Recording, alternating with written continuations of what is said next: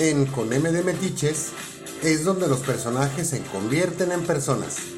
En Bislexia investigamos, preguntamos y andamos de curiosos para que cada miércoles conozcas un poco más de esos personajes que hicieron historia. Con M de Metiches en Bislexia.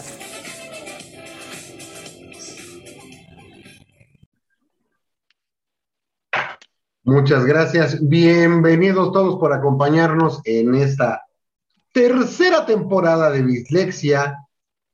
¡Yay! Ahí estaba yo esperando. 5 de enero del 2022, año de Mr. Magoo. Ah, Ah, no, de, de los Flores Magón, perdón. Ah. Año de los... Ok. Un gustazo estar con ustedes. Regresamos con todas las ganas, medio cruz todavía. No, porque- yo todavía estoy borracha. Ah, bueno, mejor aún. Muy contentos, muy agradecidos, deseándoles a todos ustedes lo mejor. Traemos un cambio de formato, en esencia seguimos siendo la misma porquería, pero con moños y papel dorado. No, no es cierto. Esperemos que les guste ya pasando a la seriedad. Ah, somos serios. que este- Ay, no, no, no, No, ¿dónde firmo la ren... do- ah, ¿Dónde No, pongo mi renuncia? Sí. Está bien, como no puede ser de otra manera. Ceci Colombo, Yay. Lau Cortés. ¡Yay! Y su servilleta JC Santa, no puede ser de otra manera y ya estamos aquí. Yay, Así que, yay. yay. Bueno, hoy es miércoles de... Noche de Reyes. No, ah, de curioso. ah, con M de Metiches. Ah, Hoy estamos en con M de Metiches. Ok, y en esa metiches les tengo algo que decir. Ahí les va, aguanten porque ya se me movió. Ya. La década de los 20 fue sin duda sobresaliente en el siglo pasado. Quizás fue la mejor época. Las mujeres protagonistas de la historia se subieron el vestido, se soltaron la cintura, se cortaron el pelo, como quizás no lo habían hecho antes. Fueron a la universidad, bailaban y se burlaban de sus críticos. También la intensidad política brilla en esos años con todo su esplendor.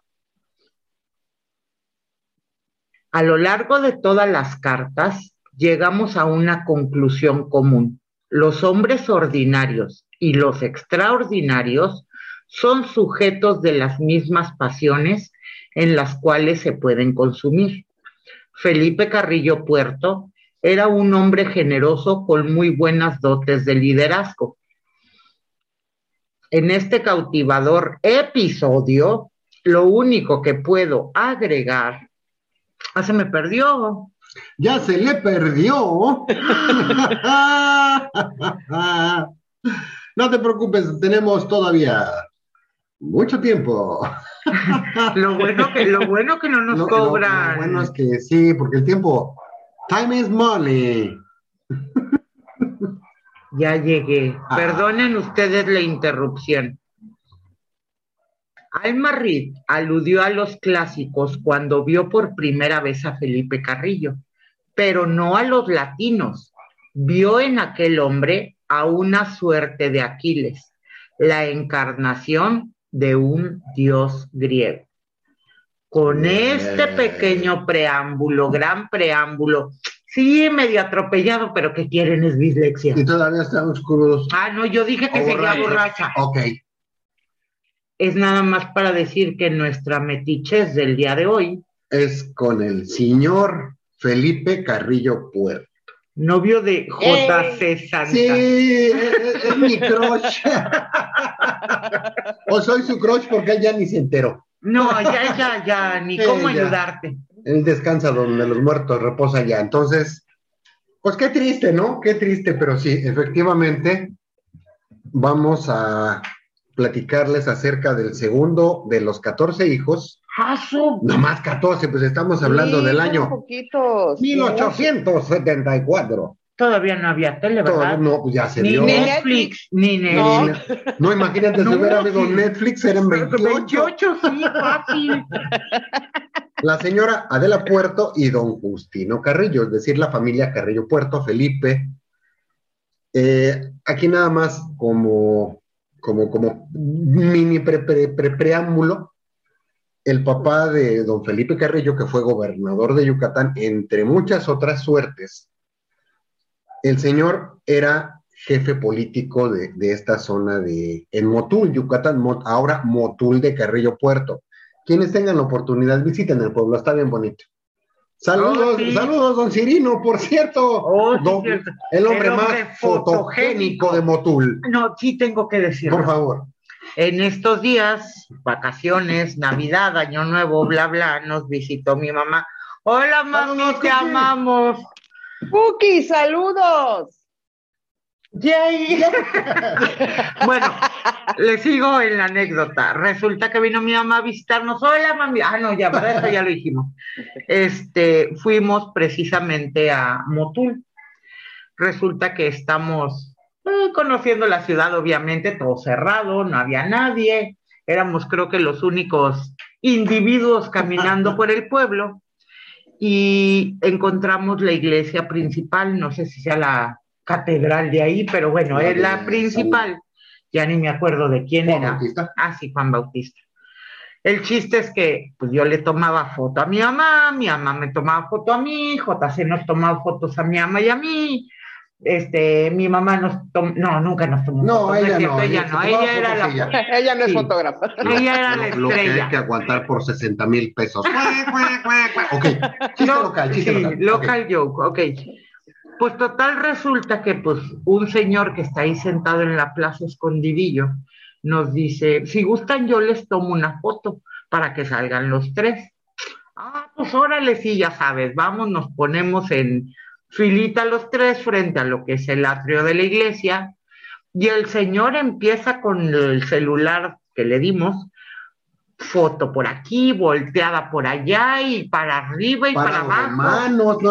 una más, una más, una más, y nosotros, pues ok, no nos movíamos, es más, en todas las fotos salimos en la misma pose, pero en eso dice el señor, es que... Yo soy muy fotogénico. Y nosotros, qué bueno que traíamos el cubrebocas porque dice, es que tomó muy buenas fotos, por eso eso del ser fotogénico se me da. De todos modos, gracias, don Cirino. Este, muy bonito Motul, bueno, a, lo que iban. Ah, ya, perdón, está bien. Es de que sí está bueno eso. Así que ya saben, ¿quieres ser, quieres ser fotogénico en la vida?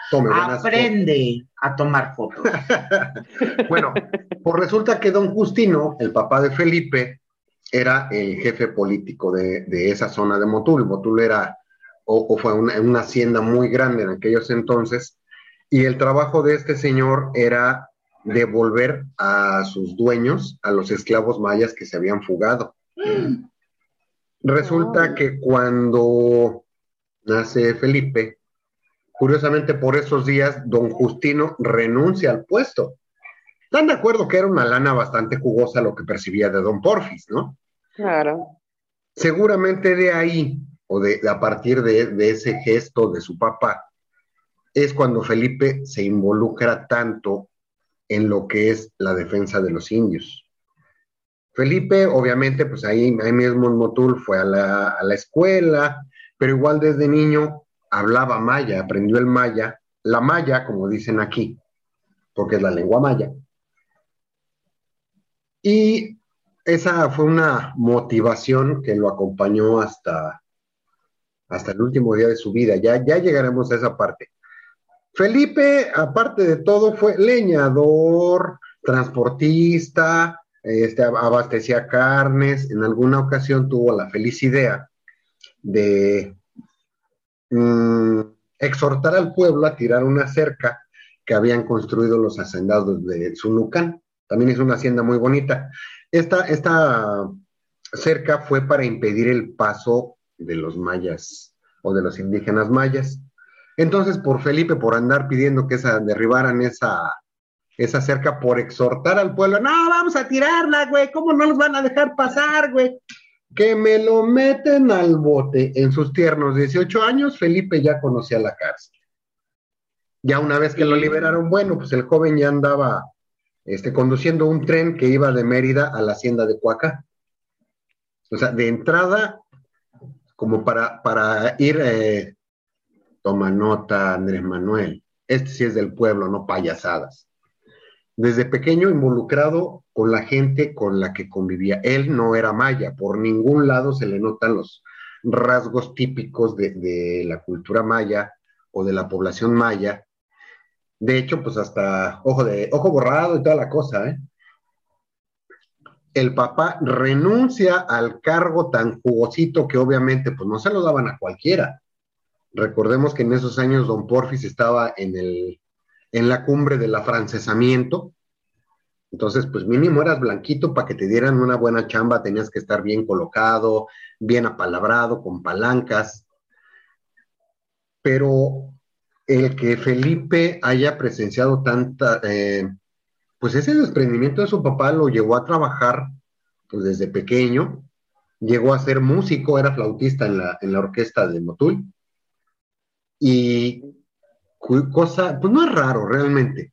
Ahorita les voy a platicar porque a donde vayan aquí en, en las partes que hemos conocido en Mérida, de, de Mérida en, Yucatán, hay muchos, muchísimos bustos, muchas calles, muchas avenidas que llevan precisamente el nombre de Felipe Carrillo Puerto. Ahorita les vamos a, ir platicando qué, qué, qué, por qué, por qué es mi crocho, Felipe. No, pero ya nos acabamos de dar cuenta, ¿verdad? Casi Sí. no, No, no, ni nos Sí, oye, estás bien enamorado. pero nomás tantito. Ok. Ok, tenemos a. Claudia de Ultratumba. No, no sabes. No, no te oigo, pues no, es que no me grites. No, se están prendidos. Espérame, le puse pausa. Ya estás. ¿Listo? Ah, Habla, ¿me escuchan? ya, ya, perfecto, ya. vámonos.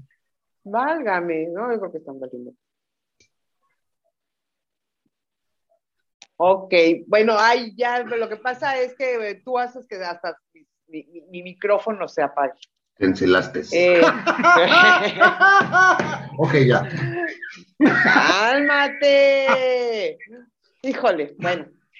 Pues precisamente lo que decías, eh, que a pesar de su estatura y de tener los ojos verdes, se decía que era descendiente de Nashik, de Nashik Coco, que, era el, que fue el último cacique indígena de la de- Federación de Mayapán, que lucha eh, en contra de la invasión española a mediados del siglo XVI.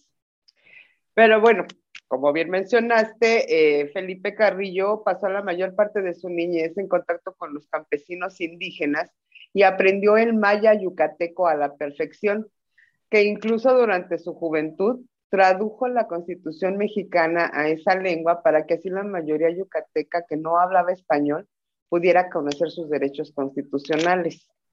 O sea, desde Bien. chamaquito Bien. Bien, bien, la verdad. Y luego, ya siendo gobernador de, de Yucatán, hizo enormes esfuerzos para moder- modernizar su estado. Eh, a lo que la, lla- la llamada casta divina se resistía, ya que la reforma agraria puesta en práctica afectaba sus latifundios. Ahí ya saben, puros fifís bien, este, Puro bien, bien, aspiracionista. eh, puro aspiracionista que no querían que le quitaran su hueso. y bueno, también rechazaban otros avances sociales que encabezó Carrillo Puerto, como la creación de las ligas feministas. Feministas, no jaladas como las de No feminazis ni payasadas No feminas, ña, ña, ña, ña, ña. Y, eh, de hecho, esas fueron impulsadas por su hermana Elvira, eh, que sirvieron para instituir el programa de plan, el primer programa de planación familiar en el hemisferio occidental, además de otorgar a la mujer yucateca el derecho al sufragio, con lo que Yucatán adelantó muchos años al resto de la República. O sea, hizo, hizo un chorro de cosas este hombre, tuvo un periodo muy corto de, de, de como gobernador Sí. hizo muchísimas cosas, digo, ya desde chavo el haber traducido la constitución, la neta, mis respetos, ¿eh?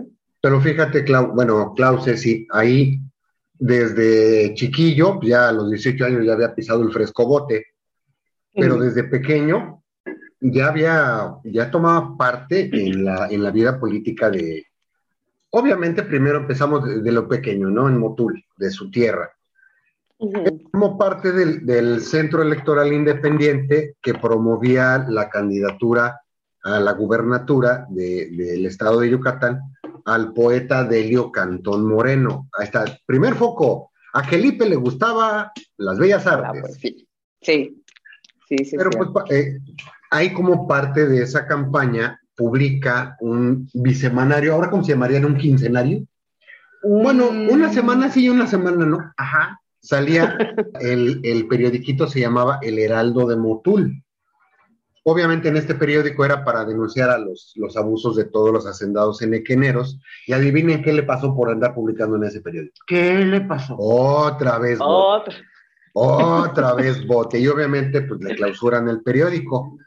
Cuando sale de la prisión, porque yo creo que a Felipe ya le daban calendario, ¿eh? Yo creo que no, ya tenía membresía. Era, VIP. el, el, mismo Delio Moreno Cantón, que obviamente pues, no fue gobernador, lo nombra corresponsal de la revista de Mérida. Estamos hablando de mil principios del siglo XX. Y ahí es cuando conoce a una señora que se llamó Alma Rizper. No. Ah, Isabel Palma. Ah, la primera. Ella la... se ah, casó. Sí, ya. Con el, no, no, sí, aguanta, Doña Alma tiene su capítulo aparte, sí. ¿no? Entonces, ya que se casa y no sé qué, para 1911, ya iniciada la Revolución Mexicana, se vuelve Madrid, se une al madridismo, no es tanto que se, que se vuelva y vuelve a apoyar la candidatura de Cantón Moreno. Otra vez. Pero. No sé quién se me recuerda. Adivinen qué le pasó. Que le regresó a la cárcel, Felipe. ¿A poco? Oh, si no, ya fue. Ya fue cuando le dieron. Ya le daban las llaves. Ahí estás, güey, ya cuando gustes. No, ya él llegaba. ¿Qué hubo la raza? Y se encerraba. ya, ya, ya, bajo la llave, bajo la almada, güey, así igual. Sí, ok. Bueno, pero esto, ¿por qué? Porque sus enemigos políticos mandaron a un tipejo de, de nombre Néstor Arjonilla, que lo conocía bastante desde la punta de los pies. Ah, no, ese es otro. Con la intención de matarlo. Obviamente lo reta pero que quién creen que fue más rápido? Pues, pues el, el, el, el, revólver más rápido del sureste, pues sí, efectivamente, se dispara en defensa propia, pero de todos modos fue a dar a la penitenciaria Juárez. Es aquí donde lo que contabas, Clau, traduce al maya la constitución de 1857. Aquí un paréntesis, en la penitenciaría de la penitenciaría Juárez en Mérida, que ahora es un edificio de gobierno, está muy presente en la vida y en la muerte de Felipe Carrillo Puerto. Es un edificio impresionante, está grandísimo. Lecumberri está como que en tercero de kinder comparado a la penitenciaría Juárez. ¿De veras? Es impresionante el edificio me, di la tarea porque como no pudimos pasar porque que la pandemia, que no es museo, que, quién sabe qué, de investigar un poquito en redes, es impresionante. Quien tenga la oportunidad de darse una vuelta a ver imágenes de esa penitenciaría, no, de verdad, eh, yo creo que está a la altura de cualquier multifamiliar del, del Infonavit de hoy en día, ¿eh? Enorme. Estamos hablando de los años. 1911, eh, 1912. Bueno, yo al inicio de este programa hablaba de la década de los 20. Ah, sí, pero. Sí, es tu crush, sí, es un tipazo, sí, tiene toda una historia, pero también tiene su lado oscuro. Fíjate que precisamente en esa década de los 20, a pesar del amor que le tenía a los mayas, a pesar de que, eh, pues todas las veces que ya tenía su membresía para el bote por culpa de, de, sus ideas. De sus ideas, de sus ideales. Eh, también protegió a quien al saqueo maya. ¿Por qué? en ese entonces, Edward Thompson compró la hacienda Chichen. Eh,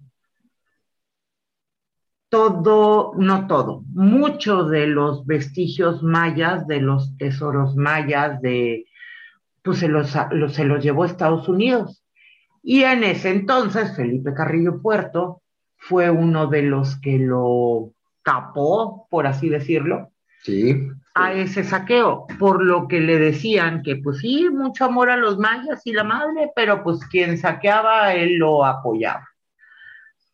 Eh, años después de que salieron las piezas prehispánicas, hubo un juicio.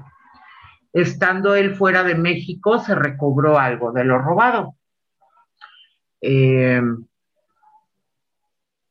hay una parte también oscura después de que se casa con Con, con doña, Con doña- ¿quién quedamos? doña señora, con Isabel doña- Palma. con Isabel. Pues resulta que se le cruzó en el camino una güerita, Otra güerita de ojos borrados. Una Una niñita. una gringuita. En aquellos entonces, Alma Reed era periodista.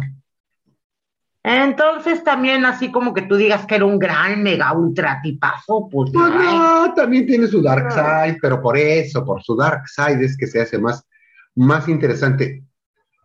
A final de cuentas, dice por ahí uno de los clásicos, que no me acuerdo si fue este Maximus Petronius o Doña Cuquita La Pelos. Ajá. Todos los seres humanos tenemos debilidades, no estoy justificando nada, porque igual podemos hablar de un cantante que de un político y les vamos a encontrar su lado oscuro, ¿no?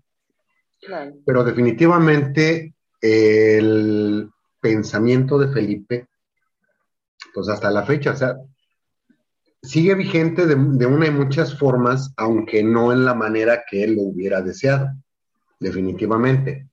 Tantas ideas eh, socialistas bolcheviques, como él dice, ya lo, vamos a, a tratar un poquito más adelante, no nada más lo convierten en el defensor de los mayas.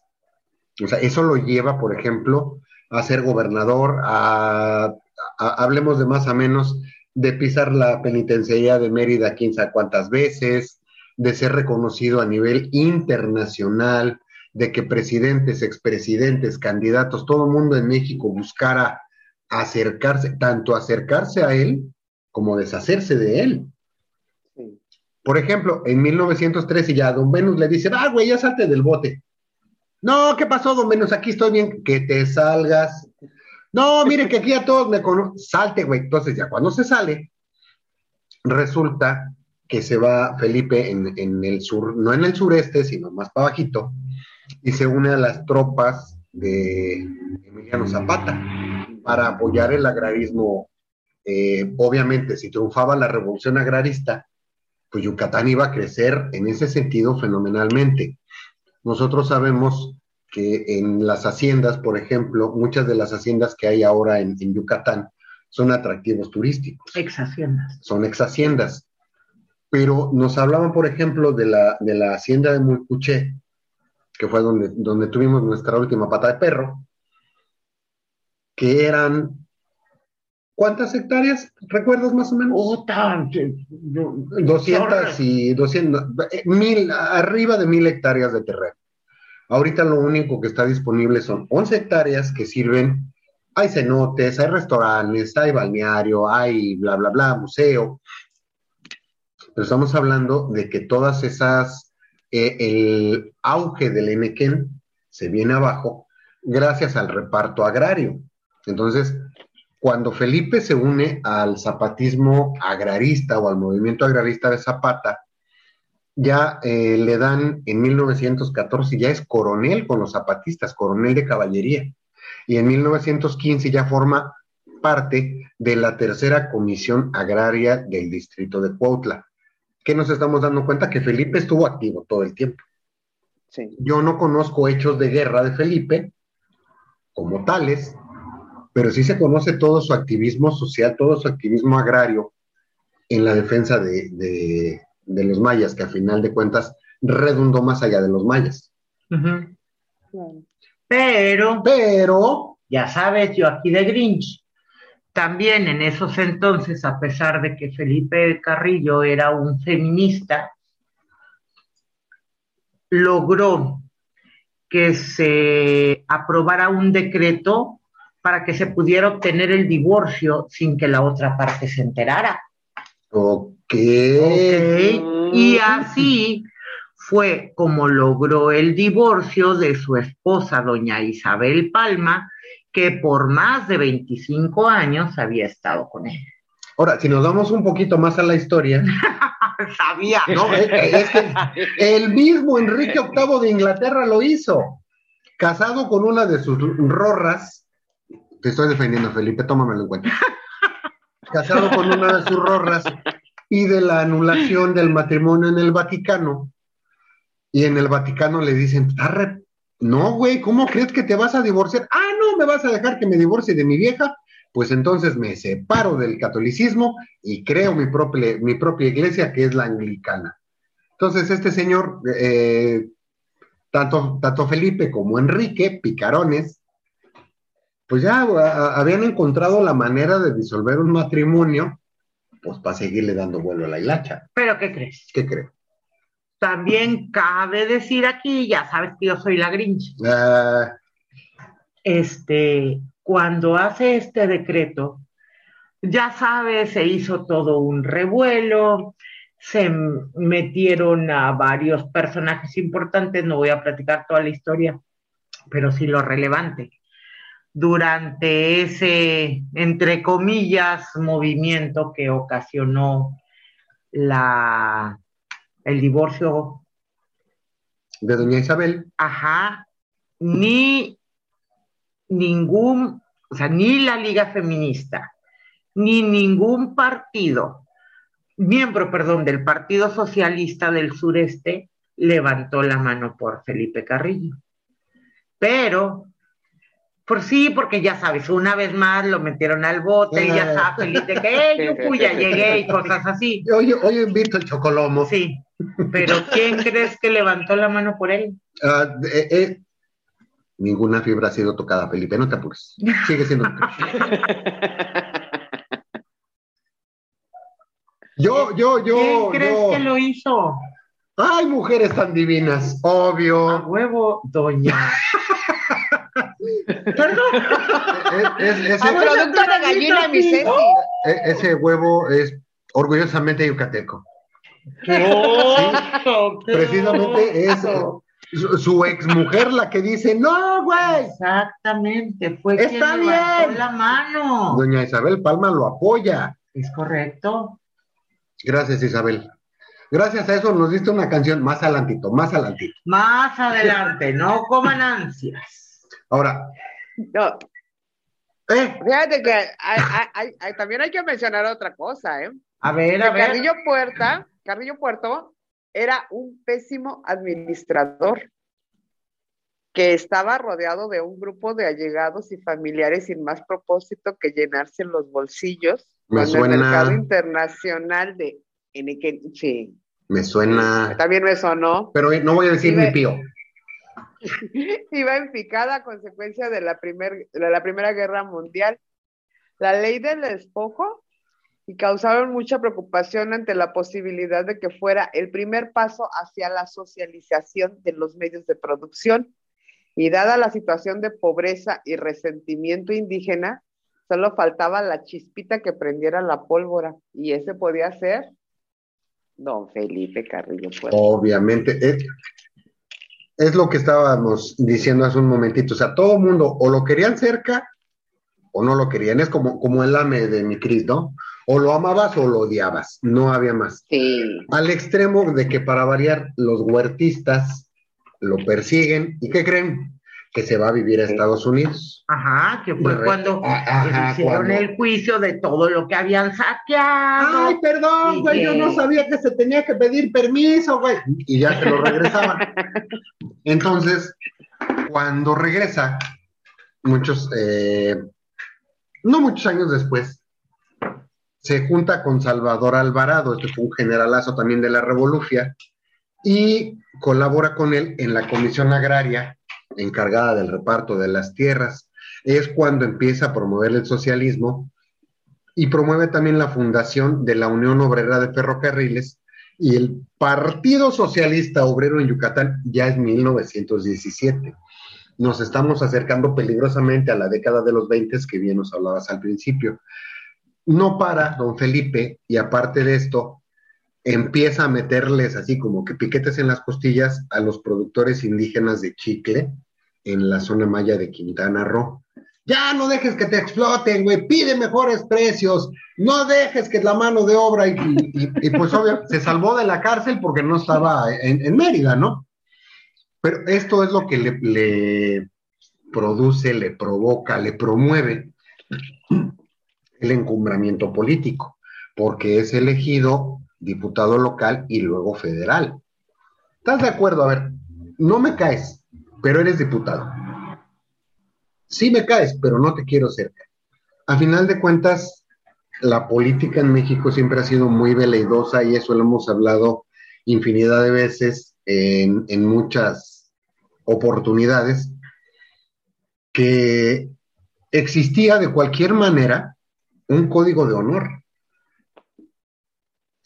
Entre ellos, ya, ya, pues ya eres diputado, güey, pues bienvenido, güey, ya ni modo, ya, ahorita no te puedo matar. Nos brincamos a, don Victoriano Huerta, le quito el don, nos saltamos a Victoriano Huerta, que hizo y deshizo con diputados, con senadores, con todo el mundo. Ahí está, pregúntenle a Belisario Domínguez. Ah, no, no les puede responder. No tiene lengua. ¿Cuánto, cuánta traición, cuánta manchadez, gandallismo y lo que resulte hizo con propios y con extraños, ¿no? Resulta, eh, como, como comentó bien Clau, de noviembre a diciembre del 18 es gobernador interino en, en, Yucatán. Pero para 1919, otra vez perseguido, pero ahora por los carrancistas, se pela Zacatecas. De ahí en Zacatecas es como los años perdidos de Felipe, no se sabe nada. Bueno, realmente nomás fue uno, porque en 1920, fíjense, ¿eh? Estuvo, primero fue madrista, no, fue cantonista, luego madrista, luego carrancista, ahora se vuelve obregonista, ahora resulta que apoya al general Álvaro Obregón para la candidatura a la presidencia de la República con el plan de agua prieta. Gracias a esto se reorganiza el Partido Socialista Obrero de Yucatán y cambia su nombre, o sea, la misma gata, nomás que revolcada, al Partido Socialista del Sureste. Es para 1922, cuando lo nominan como candidato a la gubernatura de Yucatán, ya llegamos a los terribles 20 y eh, ganó las elecciones en 1921 para el periodo 1922 a 1926.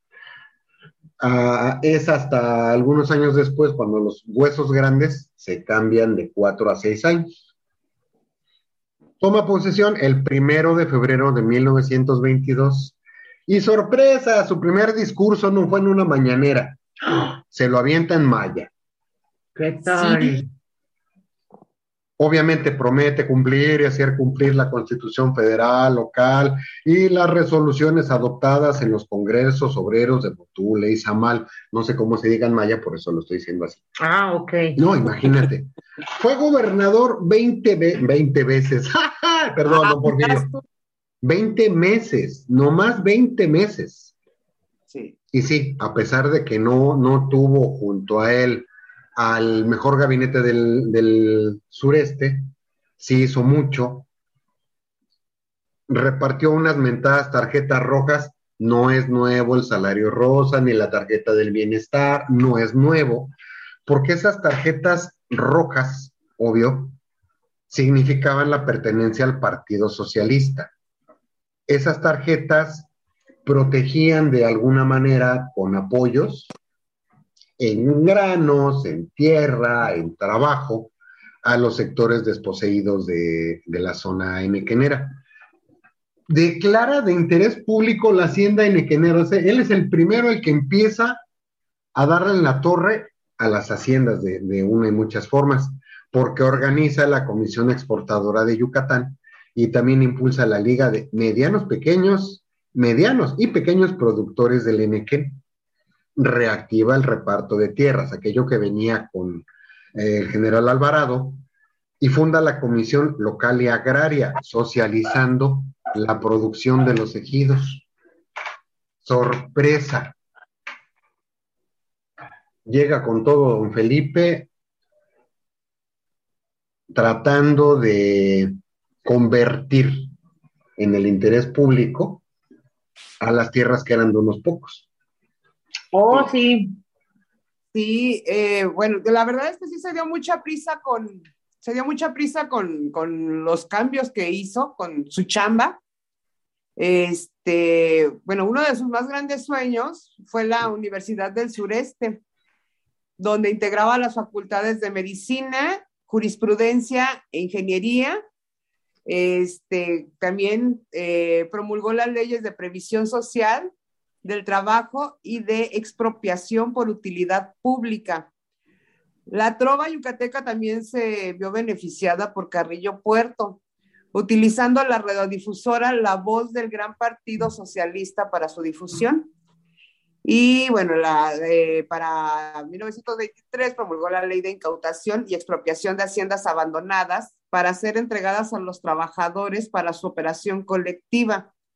Esta ley, junto con la que instituyó que el 25% de los ingresos en equeneros se entregaran a los trabajadores por concepto de beneficios pero sí significaron su ruina porque vulneró los intereses económicos y políticos de los hombres de poder en Yucatán.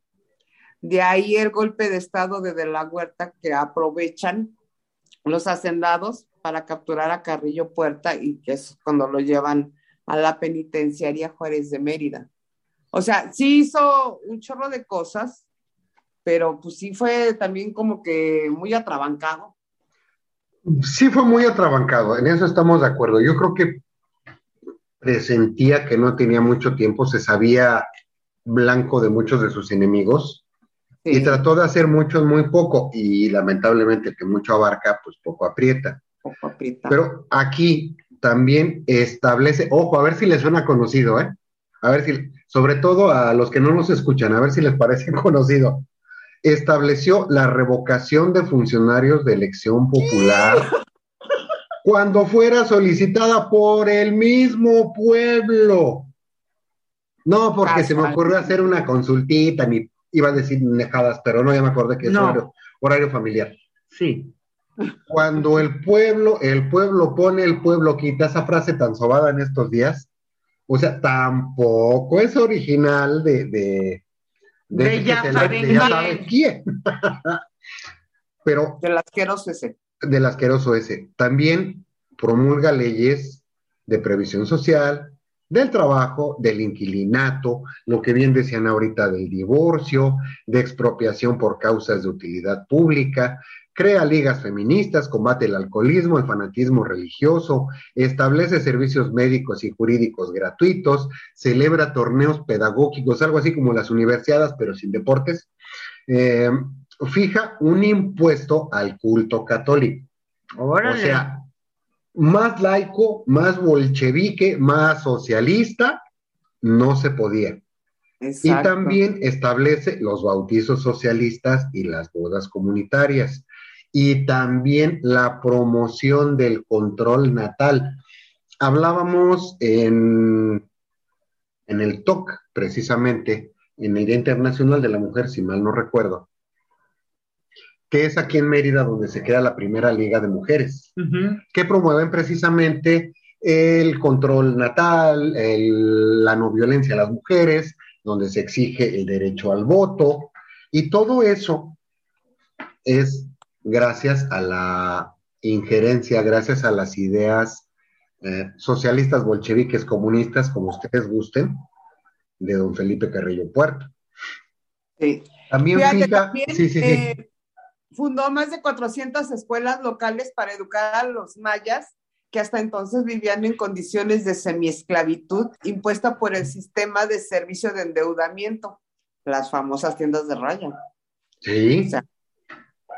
Cambió rápido el hombre. No, sí le echó ganas. A lo mejor le faltaron otros cuatro años. Bueno, de hecho, de entrada le faltó terminar superior.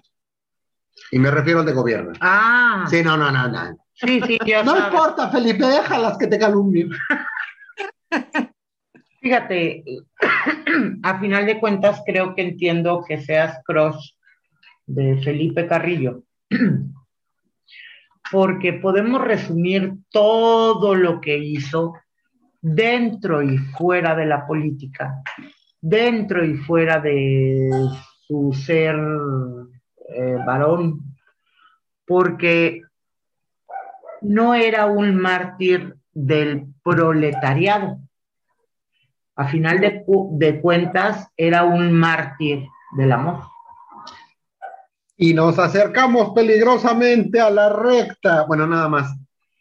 Esa, esa parte sí es bien bonita. Nada más quiero, quiero leerles un pedacito de un discurso de Felipe para que vean el contraste del político y del hombre, porque a final de cuentas regresamos a lo mismo, era un ser humano.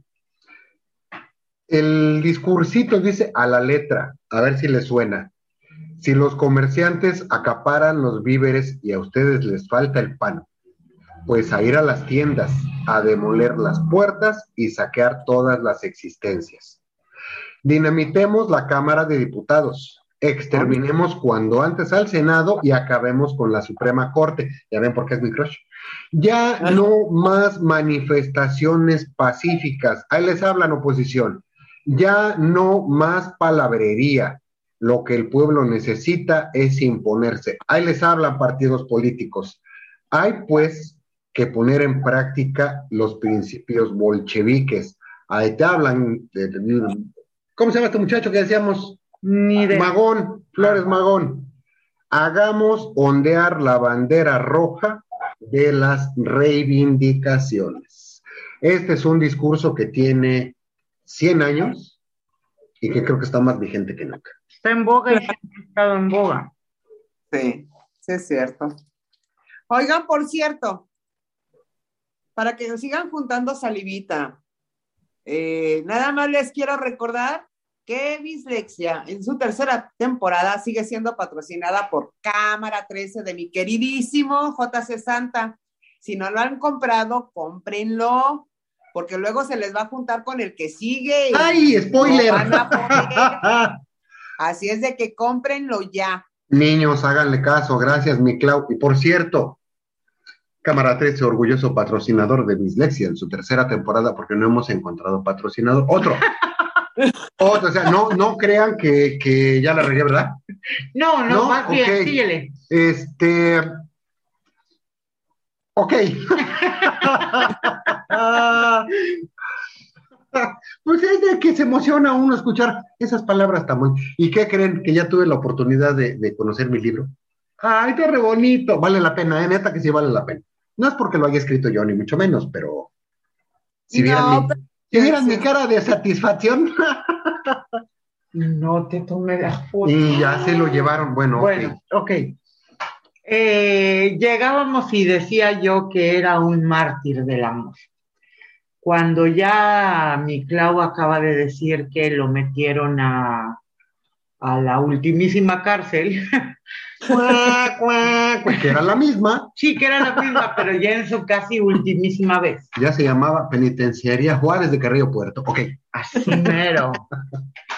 Eh, en esos entonces es cuando se da todo el romance y el que se conocen don Felipe Carrillo Puerto y su pichancita. Oh, sí. ¿Por qué qué su bonito. pichancita? Porque pixán significa alma. Pichán. Ah, perdón. La- la- ahí, ahí les va un dato, perdón, Ceci, te interrumpo, pero sí es Claro. necesario. La X en Yucatán no se pronuncia como, X. como X. Aquí tiene un sonido de sh. Entonces no es uxmal, es uxmal. México no sería no sería México, sino sería México, México, correcto, México. como lo pronuncian los eh, a, a nuestros antepasados allá en el Valle de México. Y obviamente ya es la pichancita. Perdón, es que quería decir eso porque lo traía yo atorado. Sí, la pichancita que es Alma Reed. Alma Reed, si me ayudas, era una periodista. Sí, una periodista que estaba precisamente cubriendo el periodo de gobierno de Felipe Carrillo, era corresponsal en un periódico de los Estados Unidos y sorpresa. Se dice que desde la primera vez que se cruzaron, Hubo un flechazo, hubo flechazo. hubo flechazo y consumación del amor, tan así que don Felipe Carrillo Puerto quedó prendado de su querida güera. En esos entonces, Alma Reed tenía 40 años, ¿cierto? Es correcto. ¿O 30? Eh, no, eh, más o menos de la Entre roda de 30 y Felipe. 40, ¿ok? Pero ella sí era soltera. Gracias a que conoce a doña Alma Reed, es que acá a mi Felipín se le ocurre, güey, pues vamos a divorciarnos y que se entere la otra parte, güey. Ya, Gracias saca- a Alma Reed. Así es. De esta sensacional historia de amor, él pide que le hagan un poema de un pedacito, de una oración que él le dijo a ella. La persona que le dijo, no, no te le voy a hacer un poema, le voy a hacer música. Sí, sí, sí, sí. Si me permites. Claro, adelante. Ah, están una tarde de, de calorcito en Mérida, con lluviecita, y pues ya saben, ¿no? Cómo es el clima por acá, ustedes lo conocen, y si no lo conocen de lo que se están perdiendo, iban caminando por ahí tres personas, dos varones, una dama. Esa, esa dama es precisamente Alma que comenta aspirando el aroma de las flores, la lluviecita, pues huele rico, ¿no? El petricor. Y dice Alma qué hermoso olor se siente en el aire. Y un hombre que iba junto de ella, o sea, hace Felipe, le dice, son las flores que con gusto expiden su aroma, pues quieren acariciar su piel. ¡Ah, picarón! Ándale.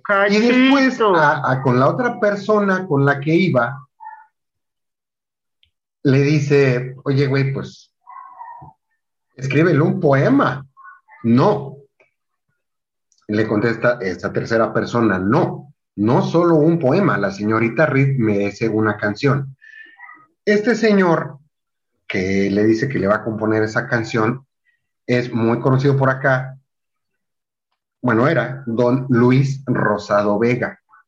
Gracias a esa, a ese comentario, a esa, a ese piropo, porque era galante, Era el Felipe, era galante, el cabrón, el muchacho, el pec, era muy galante, perro. Nace la canción Peregrina, de hecho, se las vamos a regalar para que la escuchen. Eh, esa canción lo, lo, pues lo marcó, ¿no? Felipe Carrillo era el gobernador de Yucatán, o sea, no era uno más paseando por ahí con la periodista. Eh, Alma era efectivamente reportera, ahí nomás humildemente, del New York Times. Es Del. New York Times. Entonces, si, si me permiten un segundo, bueno, si me permiten unos minutos, les dejamos para que escuchen Peregrina, para que escuchen el, el ritmo, la cadencia, el poema, que gracias a Felipe Carrillo, gracias a las tardes de lluvia en Mérida, gracias al clima endemoniado que hace por acá, le regala Luis Rosado Vega y Ricardo Palmerín, porque también él fue el músico, le regalan al marido. Escuchen nomás qué chulada. Pareciera como que las palabras de la, última frase de la canción, no te olvides de mi tierra, no te olvides de mi amor, así como que Ay, yo insisto, yo creo que Felipe ya sabía por dónde estaba el tiro, ya sabía por dónde iba sus caminos, porque seamos honestos, ya supuestamente ya tenía la vida resuelta porque ya se había divorciado de su esposa, ya estaba preparándose para casarse con doña Alma, pero otra vez la rebelión de la huertista de 1923 me, o, obligado por la, la superioridad de las fuerzas de las huertistas, el apoyo de la famosa casta divina yucateca, todos estos hacendados, pues se embarca al extranjero y resulta que el, el barco naufraga, el, ese barco naufraga y obvio iba con algunos de sus hermanos, con algunos colaboradores, y lo apresan en Holbox, en Quintana Roo, el 21 de diciembre de 1923. Así es. Otra vez va a dar a la penitenciaría Juárez de Mérida, pero cosa curiosa, hablábamos del honor hace un rato. El mismo Adolfo de la Huerta manda un emisario para decirle a Juan Ricardes Broca, que es el que da un golpe de Estado, que se autonombra gobernador de Yucatán. Oye, güey, respétame a los prisioneros, no los mates, ahí tenlos guardados, no los mates. Obviamente a Ricardes Broca pues se pasa al emisario por el arco del triunfo y someten a Felipe Carrillo Puerto, a sus hermanos y a sus acompañantes a un juicio, a una corte marcial, siendo ellos civiles. Los condenan a muerte y la última noche que estuvo él en la, en la penitenciaría, tuvo que soportar la burla de sus carceleros que le llevaban músicos a cantar peregrina fuera de su celda. Poca abuela. Deja tú poca, aunque qué, qué feo, ¿no? Cruel, o sea, realmente sí es cruel. Esa era la idea, obviamente. Había, hay un dicho por ahí que leí, si mal no recuerdo, a Francisco Urquizo, que el, el general, vamos a simplificarlo, da una orden, pero los subalternos, en el afán de quedar bien con su superior inmediato, de la cadenita para abajo y de abajo para arriba, se encargan de envilecer las órdenes. O sea, güey, yo nomás te dije que lo mataras, no que le pasaras encima al tren, no que lo cosieras a balazos mátalo, ya.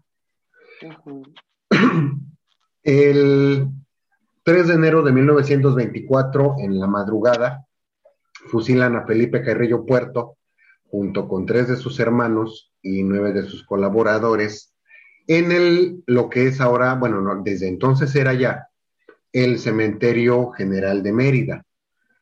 A quien se dé una vuelta, a quien nos haya hecho el favor de darse una vuelta al canal de YouTube. Ahí está precisamente, hacemos una toma de, la tumba de Felipe Carrillo, de la de Alma pero también está, se conserva el paredón y hay un busto donde fusilaron a, a Felipe. 3 de enero de 1924, 11 días antes de su boda, y sus últimas palabras fueron, no abandonéis a mis indios. Fíjate que Alma Destrozada tardó muchos años en volver a pisar tierra mexicana, pero no olvidó a Felipe. Le guardó luto muchos años y nunca se casó.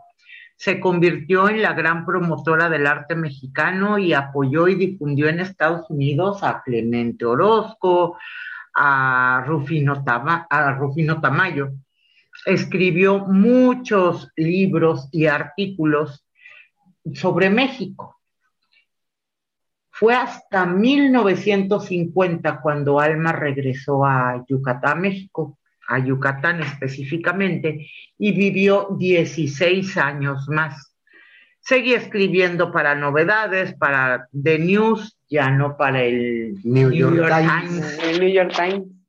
Murió en 1966. Fue incinerada pero era tan pobre que sus cenizas estuvieron embargadas en Galloso. Fueron rescatadas y gestionadas por el gobernador Carlos Loret de Mola. Apellido que se le atora a alguien. Ok. Peregrina Almarriz pudo descansar en el Panteón de Mérida frente a la tumba de su amado Felipe. A final de cuentas, quien gestiona que pongan la tumba, que si se dan una vuelta, como bien dijiste, al canal de YouTube, ahí los mostramos, muy padre, eh, es exactamente enfrente de donde está Felipe Carrillo. Y bueno, sus, hermanos, sus, eh, colaboradores. está eh, muy fregón el asunto, pero es la única forma en que pudieron estar cerca, porque ni siquiera juntos. Porque ni siquiera juntos. Sí, pues sí, así que, fíjate, qué feo se oye, pero el que la hace la paga. A final de cuentas no se pudo casar, se, le aplicó bien gacha a la esposa, el, Felipe Carrillo. Se le aplicó fea a su esposa. Fíjate que cuando fue fusilado, eh, fue informada mientras ensayaba para su boda en el Hotel Fairmont de San Francisco Es correcto. Como bien dijiste, nunca más volvió a, a casarse. Y precisamente por todo el trabajo periodístico que hizo, en, este, en 1952 se queda a vivir en la Ciudad de México y en 1961 recibe la condecoración del Águila Azteca por la difusión que dio a la cultura maya. Y fue cuando muere en 1966 y pues bueno, ya lo que comentabas, ¿no? De, de sus cenizas. Y a resumidas cuentas, pues, pues nunca pudieron estar juntos como ellos querían. Así es de que la esposa sigue siendo la esposa. Pues bueno, son pequeños issues que ocurren en la historia, ¿no? Sí. Pero definitivo, yo creo que es muy interesante. Definitivo. Sí, tienes razón. Sí, veo por qué es tu crush. Hay Sí. un pequeño resumen que igual y luego lo subo en un tweet de lo que en breves palabras fue la, la vida de, de Felipe Carrillo. Realmente interesante, realmente sólido, realmente humano, realmente hombre, realmente este soñador, idealista, pero también no de lengua hacia sus tacos, Bueno, pues es de que también. concretando y concretando y ayudando a hacer de este estado, desde aquel entonces, uno de los grandes.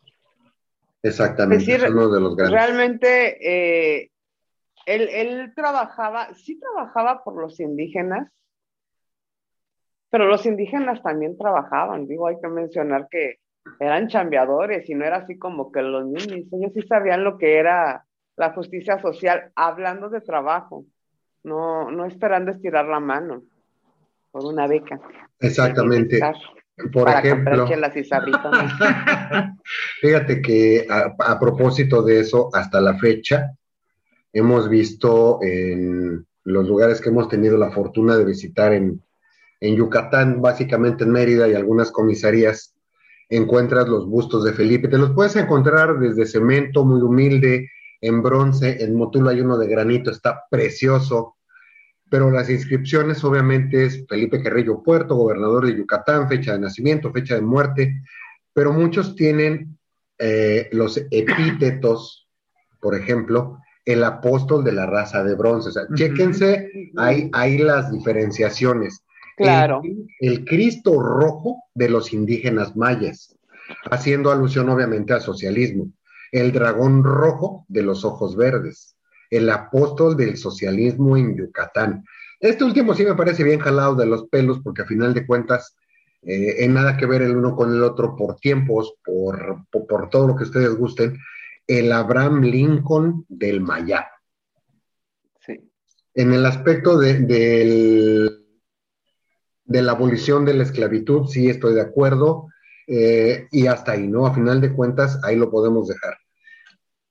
Si nos damos una vuelta un poquito a lo que es la teoría política, insistimos que todo el socialismo, todo el comunismo es izquierda y todo el neoliberalismo es derecha, eso ya lo vamos a dejar por la paz. Pero a final de cuentas hay mucha gente hoy en día que trata de, de borrar todo ese legado de Felipe Carrillo Puerto. Y es imposible, o sea, a final de cuentas no se puede porque gracias a él existen un titipuchal de leyes, un titipuchal de reformas Claro. y obviamente no podemos dejar pasar el legado de Peregrina. No es lo más importante en cuanto a la vida política social de Yucatán. Pero a final de cuentas es un legado cultural que se, ese sí es más fácil de replicar de generación en generación. Definitivamente. Claro. Definitivamente. El tener a figuras como Felipe Carrillo Puerto, pues nos, nos, da- nos hace entender que sí somos seres humanos, sí tenemos metas, sí tenemos ambiciones, entiéndase de las dos formas, tenemos sueños, tenemos ideales, pero también tenemos corazón. Luego Claro. entonces, pues a final, a final de cuentas, Felipe, ya te vamos a dejar descansar en paz un ratito más. Puedes seguir descansando en paz. Sí, porque la verdad es una persona, un personaje Nos dimos la oportunidad de venir de Metiches En Pero- los miércoles. de- en los miércoles de Con M de Metiche por Dislexia. Pero fíjate que ahora vamos a hacer dentro de esos pequeños cambios. eh, les pedimos, ahora para este sábado de personalidades, tenemos de invitada a la fundadora de Contigo por Ti, eh, la señora de Rodríguez. Es una fundación dedicada a la atención con, de niños con cáncer ella y el inicio de su, de su fundación, de su asociación civil, se da en Tamaulipas. Poco a poco ha ido extendiendo esa ayuda y eh, ya nos platicará un poquito más cómo se integra, etcétera. Pero pues, si ustedes tienen alguna pregunta, eh, ¿Alguna inquietud, una duda, háganosla saber. un comentario, una felicitación? Pueden enviarnos un correo a a dislexiavoladora.gmail.com o a Ah, por DM a Lexia Bis, por Twitter. en. Twitter o si no a nuestra página de Facebook, que es Bislexia. porque si también quieren pueden mandarnos esas dudas, preguntas, comentarios, etcétera, al DM, ¿cómo se dice en Instagram? Mensaje Un directo. mensaje directo también por Un Instagram, mensaje directo, sí. que es Bislexia-bis. Y si no, pues ya si quieren, pues pónganlo directamente en Twitter ahí en un A nuestras arrobas, arrobamiento. a nuestras arrobas. o a donde gusten. Pero sí es importante que nos ayuden, vamos a hacer más, Más interactivo. interactivo, más con todas las dudas y preguntas que tengan. En esta ocasión nuestra personalidad es arroba señora de Rodríguez, fundadora de Contigo por ti. Por ti contigo, perdón. Y pues así es como llegamos al final de esta primera emisión de Con M de Metiches en Bislexia, nuestra tercera temporada. Les damos las gracias, Ceci Colombo, Yay. Clau Cortés ¡Yay! y su servilleta JC Santa. Recuerden que juntos siempre es mejor. Muchas gracias y... Bye. Bye.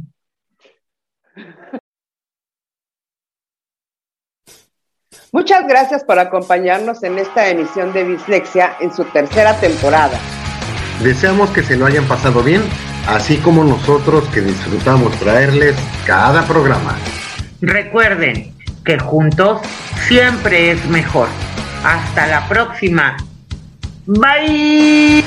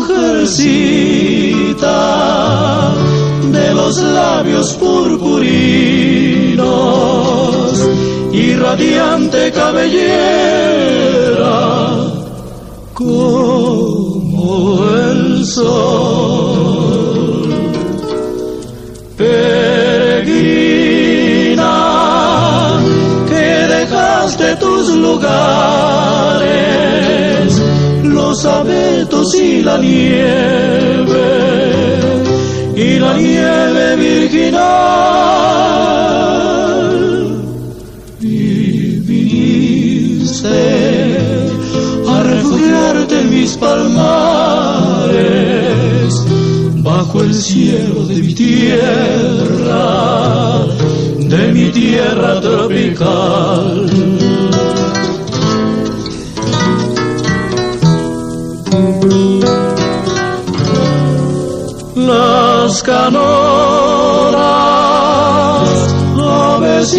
De mis prados,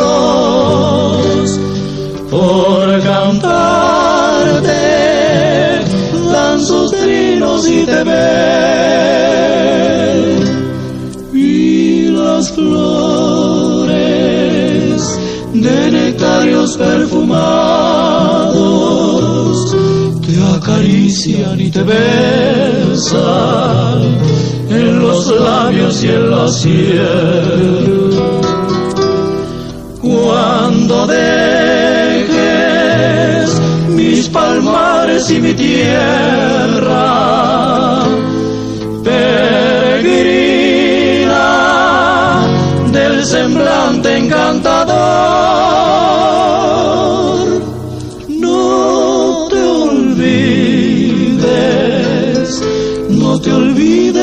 tierra,